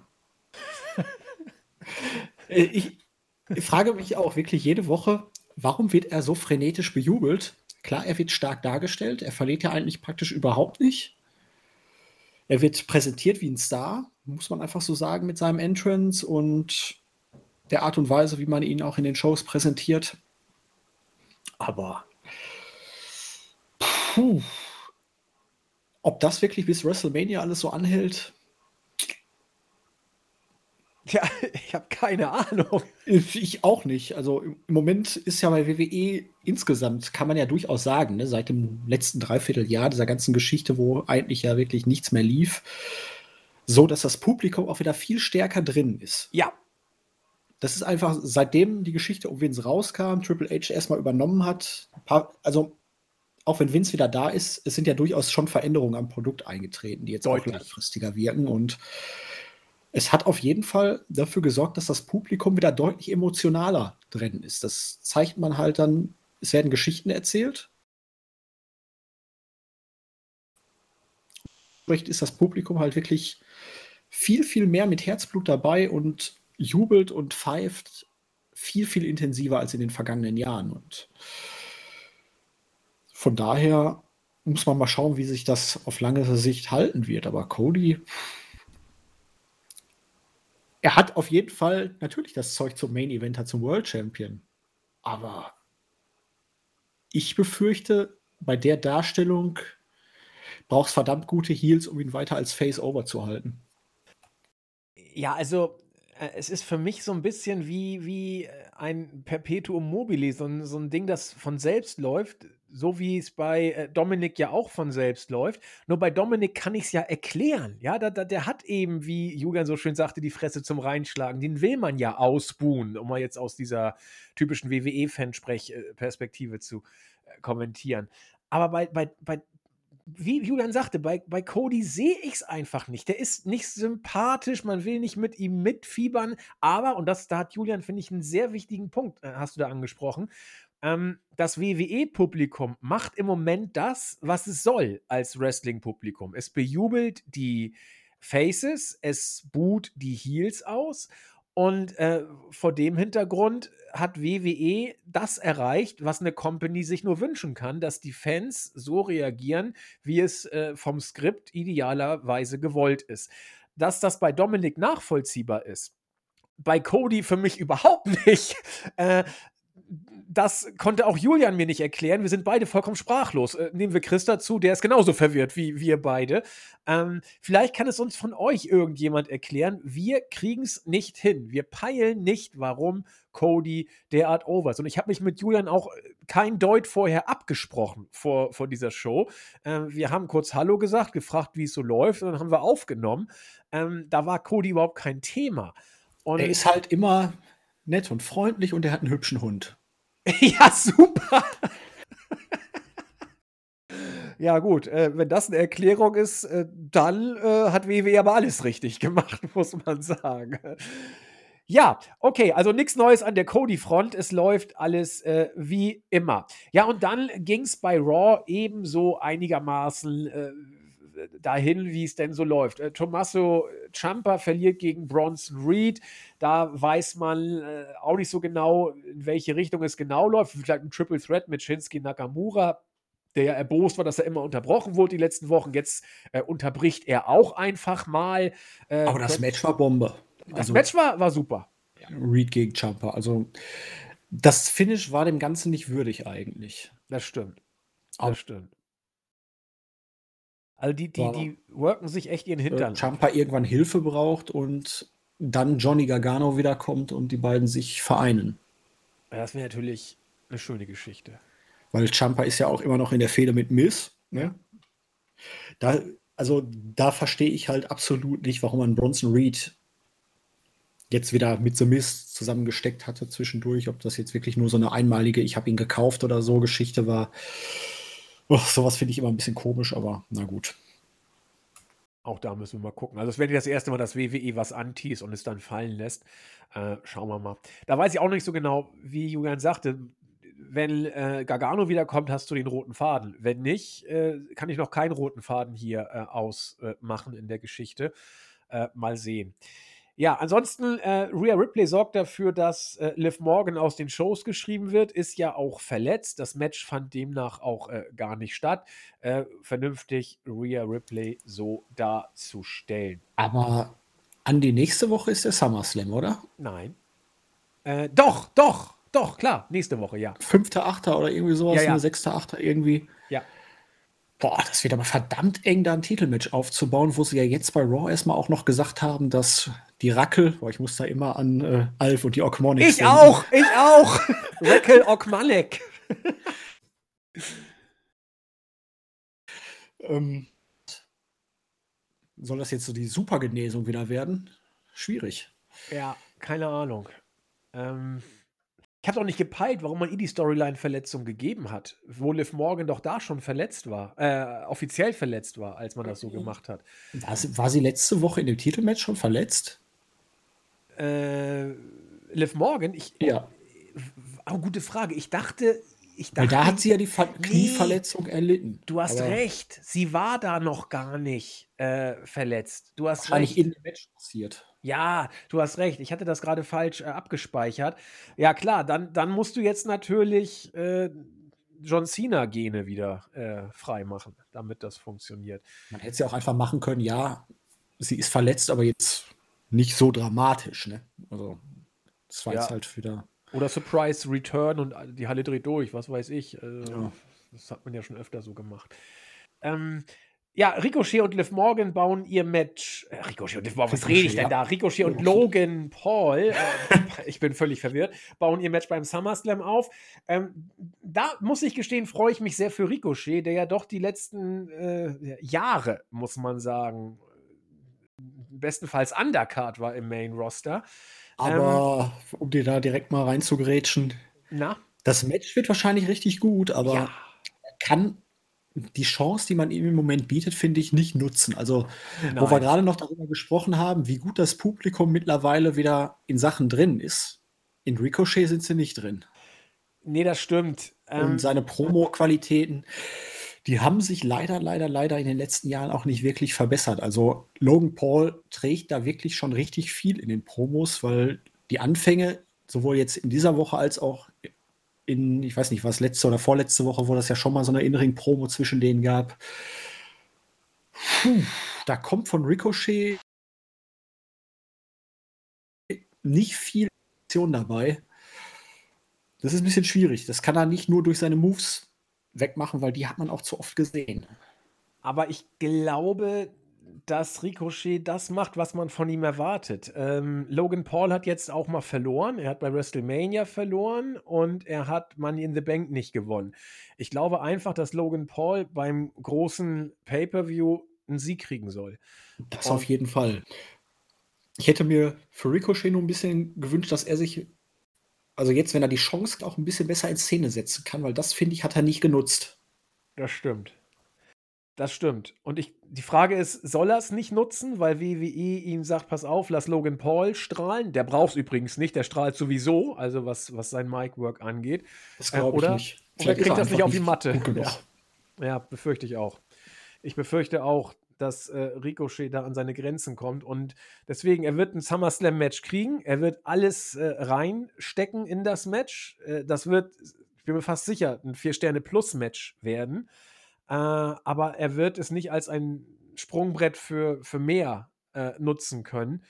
Befürchte ich einfach, weil WWE es nicht sieht und weil es auch, sag ich mal, anders als LA Knight, der sich selbst dann eben ins Rampenlicht ge, ge, gepromot hat, in Anführungszeichen, äh, da ist es dann bei Ricochet wohl doch ein bisschen zu limitiert. Bin ich völlig bei dir.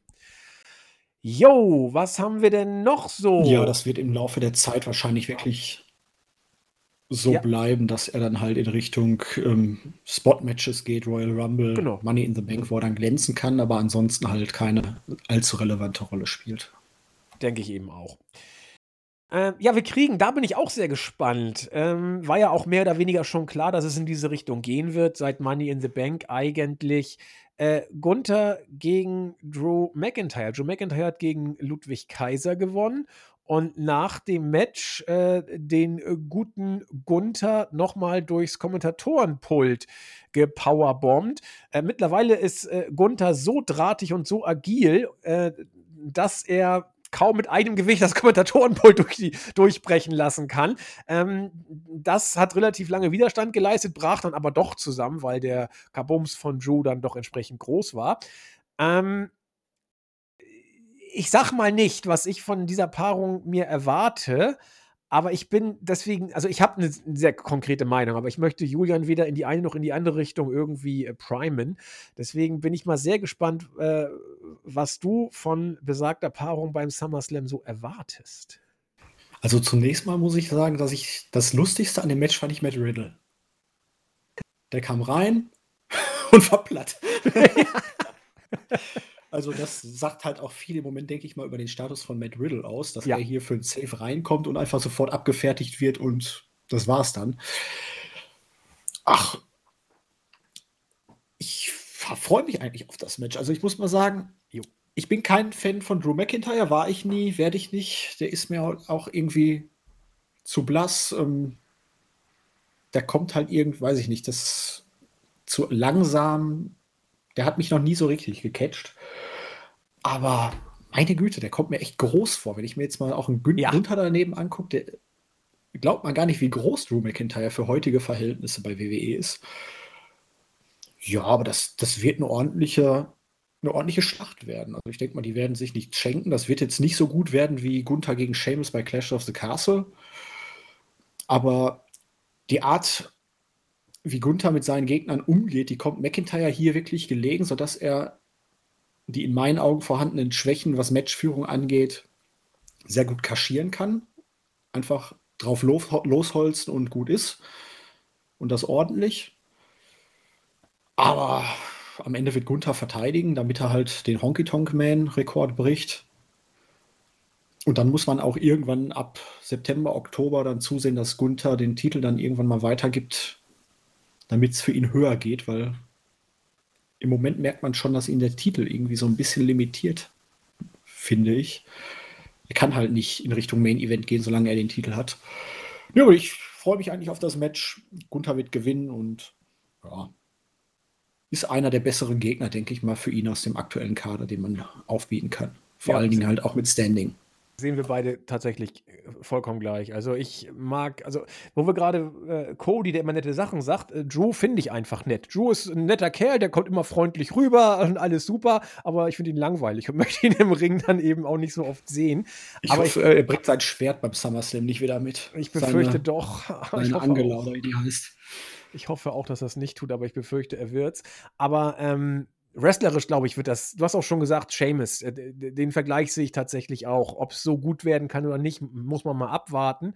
Aber äh, die beiden ergänzen sich, glaube ich, ziemlich gut, was äh, stiffe, äh, stiffes Worken angeht. Und äh, ich glaube, Gunthers Stil kommt sehr gut äh, zu Joe McIntyres Statur. Und das wird schon gut werden. Das glaube ich auch, bin ich ganz, ganz sicher. Ja, Julian sagte ja schon, Gunther äh, wirkt so ein bisschen limitiert durch den IC-Gürtel. Ich sehe das tatsächlich so noch nicht ganz. Ich finde, äh, Gunther tut dem Gürtel sehr, sehr gut und der Gürtel ihm auch noch, aber äh, unabhängig davon, ob äh, man die Limitierung bei Gunther jetzt sieht oder noch nicht, äh, der nächste Gürtel, auf den es Gunther wohl absehen könnte, mit einer gewissen äh, Chance, dass er ihn kriegen kann, denn bei Roman muss er gar nicht erst anklopfen, äh, muss er aber auch gar nicht, denn äh, Rawlins ist ja bei Raw und da ist Gunther auch. Und dieser Titelträger Rawlins, auf den Gunther vielleicht gehen könnte, wird es ja erstmal beim SummerSlam mit Finn Balor wieder zu tun bekommen. Und da musste man ja jetzt langsam mal auch ein bisschen Pep reinkriegen. Man hat das dann so gemacht, wie WWE das eben vorhat. Äh, der Judgment Day in äh, zahlenmäßiger Überlegenheit hat sich äh, mit äh, Rawlins, der äh, so ein bisschen gegen Balor gestichelt hat, äh, sich angelegt. Äh, Sami Zayn kam zur Hilfe, hat nicht so richtig funktioniert und am Ende wurde Rawlins, man muss es so sagen, nach allen Regeln der Kunst vom Judgment Day auseinandergenommen. Ich glaube, er hat gefühlt jeden Finisher geschluckt, den man da schlucken konnte. Äh, Razor's Edge, äh, Frog Splash und den Coup de Gras, äh, South of Heaven, also alles, was äh, Rang und Namen hat, war vertreten an Finishern und am Ende hat der Judgment Day dann die Oberhand gewonnen. Ja, kann man so machen. Ich weiß nicht, Julian, äh, Ergänzung zum Segment als solchem? Ich hatte ja vorhin, als wir über den Judgment Day gesprochen haben, schon mal das Ganze angerissen, dass Priest ja eigentlich nicht glücklich mit der Situation wirkte, dass er den Koffer nicht einsetzen konnte. Ja. Also es war ja eigentlich die perfekte Gelegenheit. Dieses Mal Rollins konnte nicht flüchten, er wurde abgefertigt. Es gab ja auch einmal diesen, diesen Augenkontakt, diesen Blickkontakt mit Baylor und Priest wirkte nicht glücklich darüber, dass er sich jetzt hier zurückhalten muss zum Wohle der Gruppe. Aber er hat es dann gemacht und von daher viel Sprengkraft. Was mir jetzt noch aufgefallen ist, wir haben gar nicht über Ronda Rousey und Shayna Baszler gesprochen. Äh, du hast recht. Ähm, übernimm du das doch gerne mal. ja, wir haben die Fehde zwischen Rousey und Baszler jetzt nun seit ein paar Wochen dieser Woche kam es dann halt dazu, dass Baszler Rousey zu einem Fight herausgefordert hat, was auch immer das jetzt genau bedeuten mag. Ob es jetzt dann ein wirklich klassisches Match gibt, ähm, ein MMA-Fight, ähm, vielleicht bauen sie einen Käfig auf, keine Ahnung, wird man vielleicht noch erfahren. Jetzt frage ich aber dich, Andy. Wer ist Face? äh, also, ich glaube, Shayna soll es nicht sein und Ronda soll es sein. Aber ich glaube, also ich, ich bin eh mal bei Shayna. den umgekehrten Ansatz vertreten. Aber wie man es dreht oder wendet, beide funktionieren, glaube ich, als Face nicht. Nee, aber eigentlich hat doch den Heel-Move Shayna gemacht bei Money in the Bank. Also muss doch eigentlich Shayna auch der Heel sein. Aber Ronda. Ja, aber promotechnisch hat sie ja Sachen gesagt, stimmt. die nur Faces sagen. Das oder? stimmt, das stimmt. Also ich, ich weiß es auch nicht. Ich weiß nur, dass Ronda Probleme bekommen wird, auf sich wieder Face zu sein. Und äh, Shayna ist nun mal naturgemäß für mich äh, ein klarer Heel, obwohl ich sie einfach mag, muss ich gestehen. Äh, ja, ich weiß nicht, ich glaube, das ist einfach so ein Match, das WWE als Money-Match ansieht, weil, sie, weil man eben mit dem, was an Strahlkraft bei Ronda noch vorhanden ist, äh, versucht jetzt diese MMA-Geschichte fruchtbar zu machen. Ja, das Aber, Problem ist ja wohl, dass Rousey bald ähm, entweder in eine Pause geht oder erstmal komplett weg ist. Dementsprechend musste man das machen, relativ genau. zügig ja jetzt. Und von daher gehe ich jetzt auch mal davon aus, dass Shayna das Ding gewinnen wird. Aber ich hoffe, bitte lasst uns jetzt keinen MMA-Fight oder irgendwie sowas sehen ich glaube, wir werden viel MMA-Moves äh, da bekommen. Das, das ja, aber es kann ja auch durchaus gut in ein Wrestling-Match eingesetzt werden, aber das stimmt. ich ahne ein bisschen was Böses. Ähm, eine andere Geschichte noch, Andi? Oder hast du dazu noch was zu sagen? Nee, also ich, ich glaube, da bin ich bei dir. Du hast gesagt, man kann das gut einfließen lassen. Und ich glaube, das ist der, der Faktor, aus dem dieses Match äh, seine Qualität ziehen kann, wenn es denn gut wird, dann über diese äh, Art und Weise. Denn wenn sie beide stiff zu Werke gehen, das können beide, und die entsprechenden MMA-Geschichten da einbauen und es gut verpacken, kann das schon richtig gut werden. Und dann ist mir die Storyline auch mehr oder weniger egal. Mein Herz ist eh bei Shayna und äh, von daher hoffen wir mal das Beste. Ja, du hast doch eine Frage gehabt. Ja, wir haben gar nicht drüber gesprochen. Bobby Lashley, ähm, die Street Profits, eventuell Carmelo Hayes und Trick Williams. Kriegen wir doch noch ein neues Hurt-Business? Also es ist ja sehr, sehr konkret, dass es wohl in die Richtung geht, nachdem äh, die drei Jahre, also ähm, äh, Bobby und unsere, ich sag immer Primetime-Players. Ähm, das gibt's doch gar nicht. Ich war bei Private Party, also von daher. also die waren ja, also irgendwie, ich, es ist ganz fürchterlich, wie ich da immer den Namen durch den Tüdel komme. Waren ja letzte Woche schon äh, Big Bros. Und das Original Hurt Business ist ja, äh, wenn sie denn mal da sind, verlieren sie ja. Also da wird man über die wohl nicht gehen. Und der Restart von Bobby wird dann wohl über die von dir genannten gehen. Und das ist auch notwendig, denn Bobby hing zuletzt völlig in der Luft. Und äh, da ich ihn einfach schätze und er hat auch wirklich gute Matches gehabt die letzten äh, Monate und Jahre, äh, ist das, glaube ich, ein Weg, wenn hoffentlich hat Hunter da so ein bisschen die Finger drin, ähm, könnte funktionieren. Ja, denke ich mir auch mal. Mit den Street Profits hat er auf jeden Fall dann auch ein Tag-Team zur Seite, die anders jetzt als Benjamin und Alexander auch einen gewissen Status haben. Ja. Und die NXT-Leute, das war einfach nur erstmal so ein kleiner Teaser, so ein kleiner Vorgeschmack, dass man es vielleicht irgendwann mal bringen könnte. Aber ja, Lashley hat natürlich auch hier das Problem. Es kann irgendwann vielleicht mal Richtung Serious oder so oder Rumble vielleicht zu einem Titelmatch gegen Roman Reigns oder so führen, aber ansonsten ist in der Richtung halt nicht so wirklich viel drin. Er kann natürlich versuchen, seinen US-Teil wieder zu kriegen. Wobei er da ja eigentlich auch drüber steht und mit Theory hat er ja auch schon genug zu tun gehabt. Von daher, boah, schwierig, was da die Zukunft bereithalten wird. Vielleicht irgendwas in Richtung Styles und OC oder so, wenn die als Zielgruppe agieren.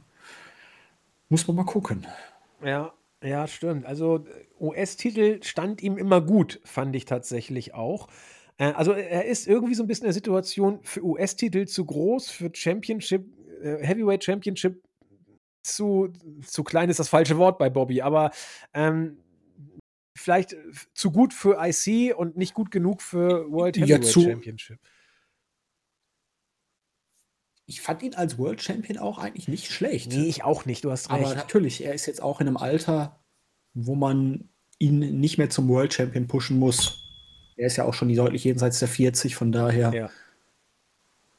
ist das eigentlich schon die richtige Richtung. Aber nochmal gegen Theory muss ich ihn jetzt auch nicht sehen. Nee, echt nicht. Aber ich will mal kurz gucken, wie alt, wie alt Bobby ist. 47. Alte Taube, das siehst du ihm aber mal nicht. Ja, so der ist total, als er aussieht. Eieiei, der, der war ja immer topfit. Also, Mhm. ich weiß, es gab mal ein Interview von, von Dave Meltzer und Bobby Lashley und äh, Meltzer sagte, sag wie schaffst du es denn, dass du so in, in Form bist? Was ist denn so deine Diet? Und Bobby sagte, ich kann essen, was ich will, es wird einfach nur Muskel draus. Also der Junge hat wohl Ja, äh, manche sehr Leute, viel. die haben die guten Gene, ne? Ja, genau. Und, äh, es, äh, hoffen wir, dass es auch so ist, aber irgendwie glaube ich ihm das sogar irgendwo, dass er die guten Gene hat und das hoffentlich nicht Müsli ist. Und Also, ja, ich hoffe auch nicht, dass es Müsli ist, aber andere Leute, ne, sobald die 30 nackt ist, gehen die Kilos nicht mehr so schnell weg, ne? das ist so. und es sind keine Muskelkilos manchmal. Das ist äh, ein Nee. Problem. ja, also das war äh, Raw. Wir ähm, sind, wie gesagt, noch nicht bei der Go Home-Ausgabe. Die kommt nächste Woche. Und äh, haben also noch zweimal SmackDown, einmal Raw vor der größten Party des Sommers. Und ja, gucken wir mal, was uns da erwartet. Diese Woche waren es Weeklies, die, wie gesagt, nicht irgendwie den großen Storyline-Aspekt gebracht haben, aber die ein oder andere, ähm, ja, die ein oder anderen Details doch gesetzt haben. Und äh, wie, wie Julian schon sagte, das Produkt als solches ist deutlich tighter, als es vor äh, einigen Jahren noch war. Und äh, so geht eine weitere Woche ins Land und äh, wir kommen zum Ende und Ende heißt immer User-Rubrik und ähm, da gibt es immer Grüße und viele Fragen. Wir müssen uns tatsächlich beschränken, denn letzte Woche haben wir so viele User-Fragen abgearbeitet, dass es einigen Usern fast schon zu viel war. Deswegen hier und heute ernst gemeinte Frage.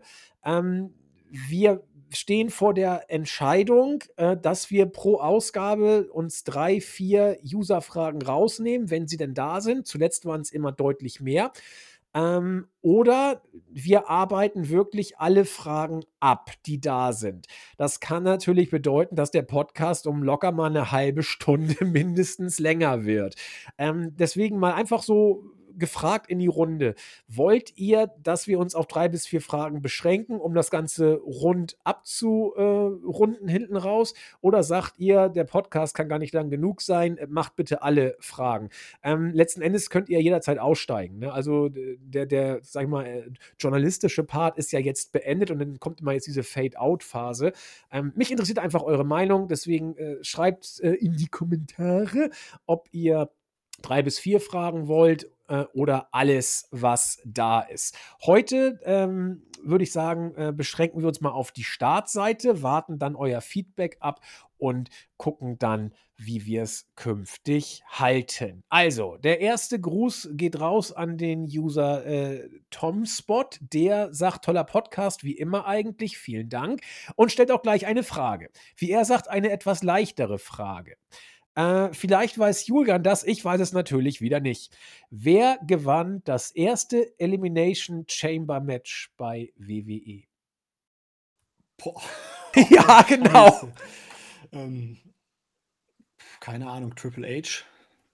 Ja, ich hätte Shawn Michaels getippt, aber Triple H finde ich eigentlich gut, weil Triple H äh, ist für solche Sachen eigentlich immer zu haben. Äh, wie können wir das denn jetzt auflösen? Kann man das, kann man das googeln? Ich muss mal, muss mal schauen. Äh, Ich guck gerade mal. genau, guck mal. Und ich. Äh, Äh, ja, Shawn Michaels, tatsächlich. ja, Mist, jetzt haben wir uns aber auf Triple H geeinigt. Ähm, Triple H war Champion zu dem Zeitpunkt. Mist. also äh, 13 zu 15 für Sport. Also Tom Sport, wir haben eine leichte Frage, wie du sagst, vergeigt.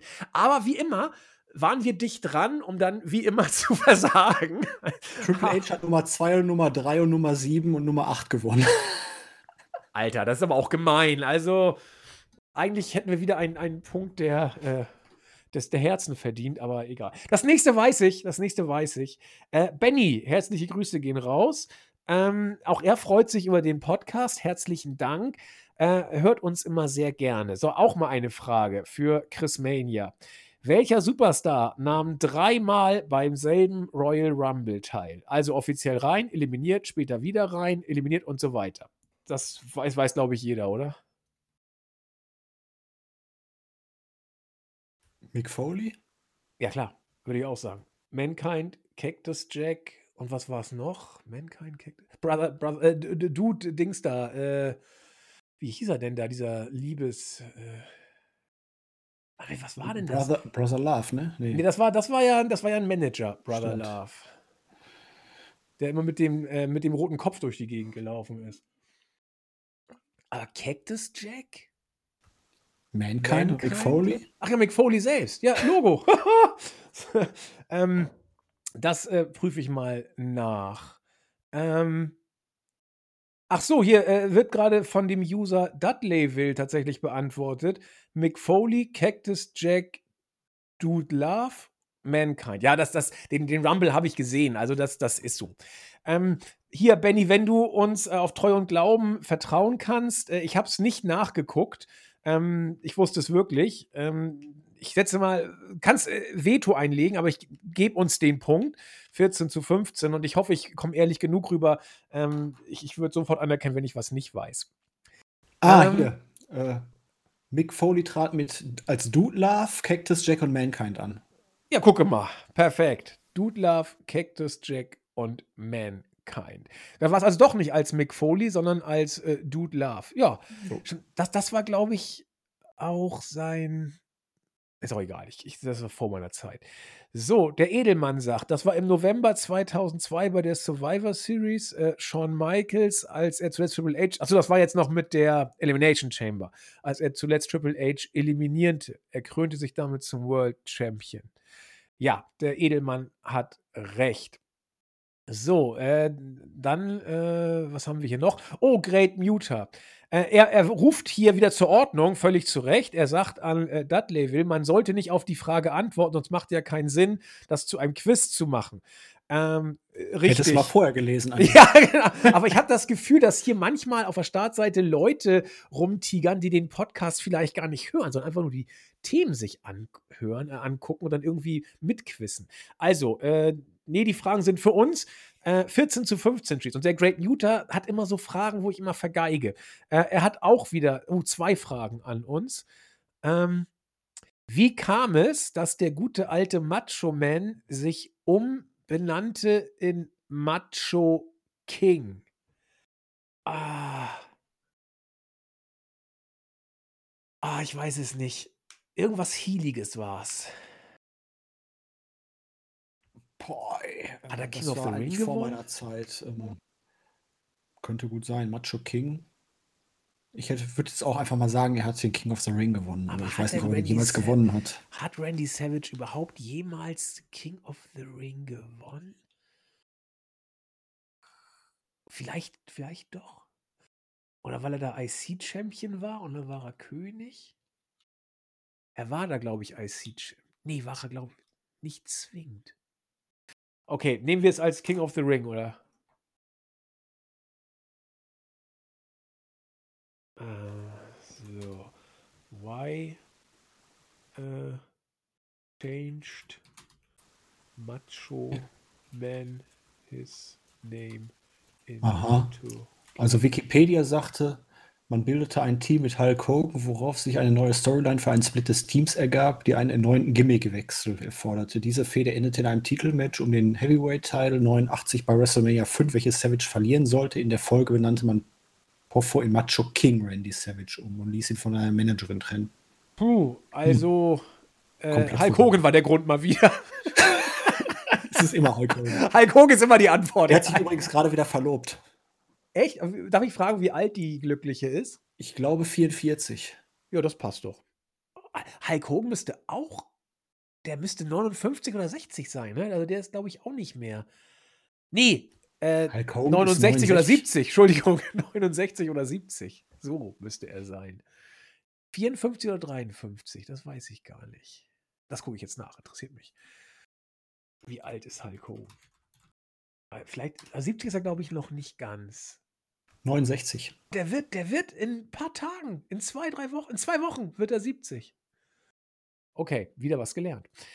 Ähm, was haben wir noch für Fragen? Äh, Achso, die zweite Frage von dem Great Muter. Also jetzt liegen wir 14 zu 16 hinten.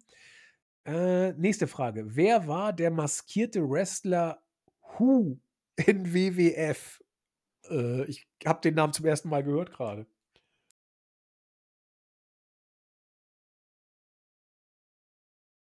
Hast du eine Idee? Ich habe keinen blassen wen er meint. Also, Ich auch nicht, aber du sollst ja auf irgendwas festlegen. Äh, who was the who, who was who in WWE? Das kannst du so nicht fragen. äh, wie de, also Also er hieß wohl Who, der, der Mars. wie Who? Also, wie Ja, wird der denn geschrieben? WHO. Okay. Also er hat sich selbst Wo genannt. Aber nicht gucken, wir müssen, wir müssen uns erstmal. Äh, Also da finde ich auch bei. Google nichts zu. Okay. Wer war der maskierte Wrestler Who in der WWE? Also ich, ich, ich kenne da gar nicht so viele damals. In, äh, WWF, Entschuldigung. In Orient Express, da war einer, aber der hieß nicht Who. Äh, boah. Äh, keine Ahnung, wen nehmen wir denn mal? Ich habe ich hab gar keine Ahnung, wie man überhaupt tippen könnte. WWF, wann war denn WWF vorbei? Hm, 2001 oder wann war WWF vorbei? Nee, früher? Jim Neidhart. Krass. Jetzt haben wir noch nicht mal getippt. Aber ich hätte es auch nicht gewusst. Nee. muss ich Also- sagen. Ja, gut, äh, dann liegen wir jetzt 14 zu 17 schon wieder zurück. Äh, aber es, Es- geht noch. So, äh, damit ist die Startseite Ja, auch fertig. Was denn? Ich bringe dir kein Glück. Das macht nichts. Also Chris und ich hätten es auch nicht gewusst. Also ähm, wir, wir, wir versagen da regelmäßig. Wir haben, wir haben immer nur Glück, wenn einige User bewusste leichte Fragen stellen, um uns zurück ins Spiel zu bringen. Ähm, Jim Neidhart. Boah, das muss dann ja nach der Hart Foundation gewesen sein. 96. Ja. Ja, okay. Aber dass der mal eine Maske getragen hatte. Aber da war ich auch leider gar nicht mehr im Produkt. Da kann ich nichts mehr zu sagen. So, der letzte Startseiten-User hat den interessanten Namen Dusseliger Vince Geistesblitz. Und äh, er fragt, mittlerweile verstöre ich im Sommer regelmäßig die Leute im Auto neben mir, weil ich jedes Mal äh, Andys Intro laut mitspreche. okay, ja, das äh, freut mich. Das Coole ist, äh, ich, ich, ich kann das mittlerweile so wie, wie Radfahren. Ich, ich rede das runter, ohne dass, man, dass ich weiß, was mein Mund da macht. Das passiert tatsächlich auch äh, automatisch. Ähm, ja, der Podcast sei ein Ohrenschmaus. Vielen Dank. Äh, Könnte uns problemlos zwei Stunden zuhören. Ja, musstest du letzte Woche auch. Da waren es ja zwei Stunden. Und äh, Chris sagte, er könnte ihm auch das Wiener, nee, er sagt, dass Chris ihm auch das Wiener Telefonbuch vorlesen könnte mit der schönen Stimme, würde er auch das hören. Ja, das sind doch viele liebe Worte. Vielen herzlichen Dank. Genug gesülzt. Jetzt zu meinem Beitrag zu Chris Mania. Welche vier Kontrahenten bestritten im September 2014 bei NXT Takeover Fatal Four Way das namensgebende Main Event Match um den NXT-Titel? Ah, Alle vier? ja. War, also, Boah. da war doch hier, Peck war doch dabei, da hieß er ja noch anders. Äh, Ja. Adrian Neville. Adrian Neville war, glaube ich, dabei. Ich glaube, Sami Zayn war dabei. Ich glaube, Kevin Owens war dabei.